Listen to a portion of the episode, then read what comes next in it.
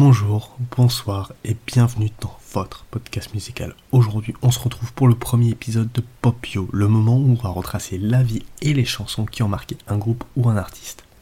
Et pour ce premier épisode, quoi de mieux que de commencer par un des groupes les plus mythiques de sa génération, les Doors. Installez-vous confortablement, je vais vous raconter leur histoire.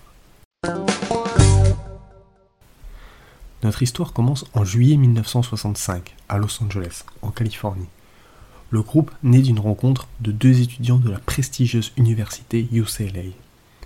Le 8 juillet, Jim Morrison retrouve Raymond Zarek sur une des plages californiennes et lui montre ses textes Moonlight Drive, My Eyes Have You Seen et Summer Almost Gone. Ray est alors surpris par la qualité d'écriture du jeune Jim. Il lui propose d'essayer de mettre en musique ses textes et de le rejoindre dans le groupe qu'il a formé avec son frère. Rick and the Ravens.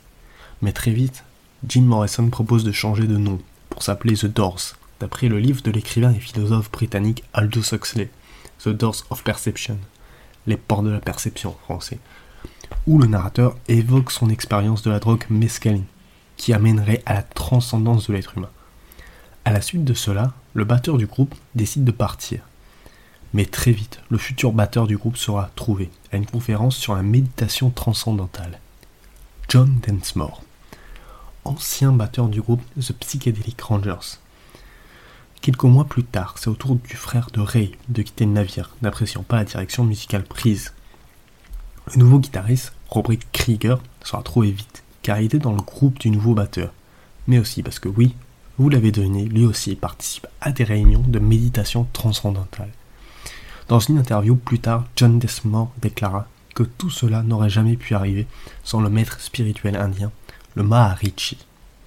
Ainsi, en septembre 1965, le groupe est formé, soit deux mois après la rencontre entre Jim Ray.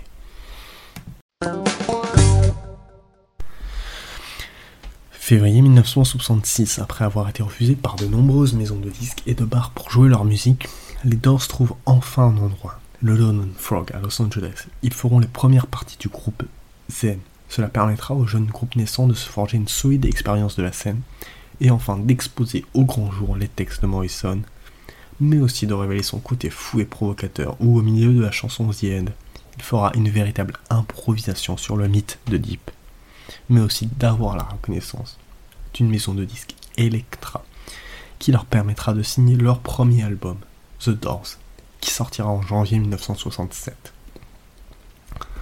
Le succès ne fut pas de suite au rendez-vous malgré la présence des classiques Break On Through to the Other Side, Alabama Song ou encore Soul Kitchen. Néanmoins, ils sont le premier groupe à avoir un grand panneau d'affichage sur le boulevard Sunset Trip. Maintenant cela paraît banal mais pour l'époque c'est incroyable. Le succès arrivera quelques mois plus tard avec la sortie d'un nouveau single, Light My Fire. Ce titre sera acclamé par les différentes presses de l'Amérique à tel point que l'album et le single deviendront disques d'or la même année, plutôt un bon début.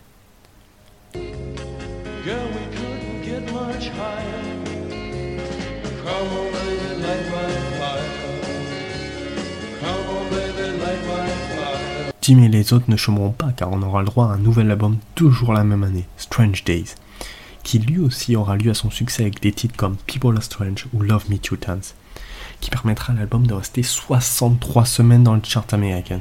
Ce succès créera un mouvement chez les jeunes américains, notamment par ses provocations sur scène, mais à travers des paroles de révolte en pleine guerre du Vietnam. Il deviendra très vite le nouveau sex symbole de l'Amérique. Ces nombreuses provocations emmènera plusieurs fois le chanteur du groupe à passer quelques nuits dans le commissariat du quartier. Mais ce n'est que le début des problèmes. Au vu du succès du groupe, Jim tombe dans l'alcoolisme et aussi dans la drogue, ce qui poussera les membres du groupe à prendre la décision de le surveiller. Strange when you're a stranger. Faces look ugly when you're alone. Women seem wicked when you're unwanted. Le troisième album du groupe, Waiting for the Sun, se déroule donc dans des conditions difficiles. Malgré tout, grâce aux chansons The Onion Soldier, véritable hymne pacifiste contre la guerre du Vietnam, et Hello I Love You, l'album sera encore une fois dans le haut des charts américains. Un an plus tard, en 1968, l'enregistrement pour le prochain album, The Soft Parade, commence. À la différence des autres albums, les trois quarts des chansons ne seront pas écrites par Jim Morrison, mais par le guitariste Robbie Krieger. Car le chanteur ne serait plus intéressé par la musique produite par le groupe. L'album sera quand même disque d'or grâce à la Doors Mania ou la Jim Mania qu'il y a autour du groupe.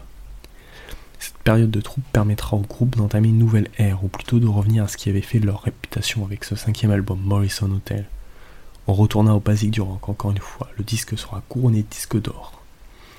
Malheureusement, ce ne sera que passager, car un an après, en 1970, nouvel album, LA Woman, possède une tonalité beaucoup plus sombre avec une obsession pour la mort violente, avec les titres Riders on the Storm, l'histoire d'un tueur sur la route ou encore le classique LA Woman, tout droit inspiré du roman de John Healy, Los Angeles City of Night. Oiseau de mauvais augure certainement, car quelques mois après, le chanteur du groupe, Jim Morrison, disparaîtra tragiquement à Paris à l'âge de 27 ans, rejoignant tristement le célèbre Club des 27 lancé quelques mois avant par Jimi Hendrix et Janis Joplin. Sa mort tragique d'une overdose précipitera le groupe dans le chaos. Ils ne s'en remettront jamais, malgré l'apparition de deux albums posthumes, Other Voices et Full Circle, respectivement en 1971 et en 1972, ces deux derniers albums se verront boudés par le public par la non-présence du chanteur mythique. Le groupe éclatera.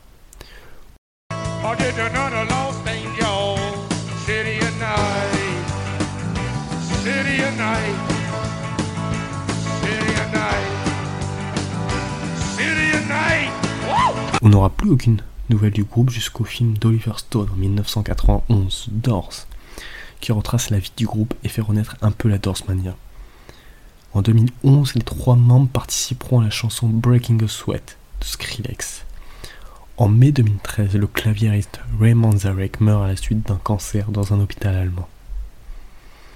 Voilà, c'était tout pour aujourd'hui, pour ce premier épisode de Pop Histoire sur les Doors. N'hésitez pas à vous abonner pour ne rien manquer des prochains épisodes et à suivre la page Facebook, lien en description. En attendant, je vous souhaite une bonne journée, une bonne soirée et à très vite pour de nouveaux épisodes.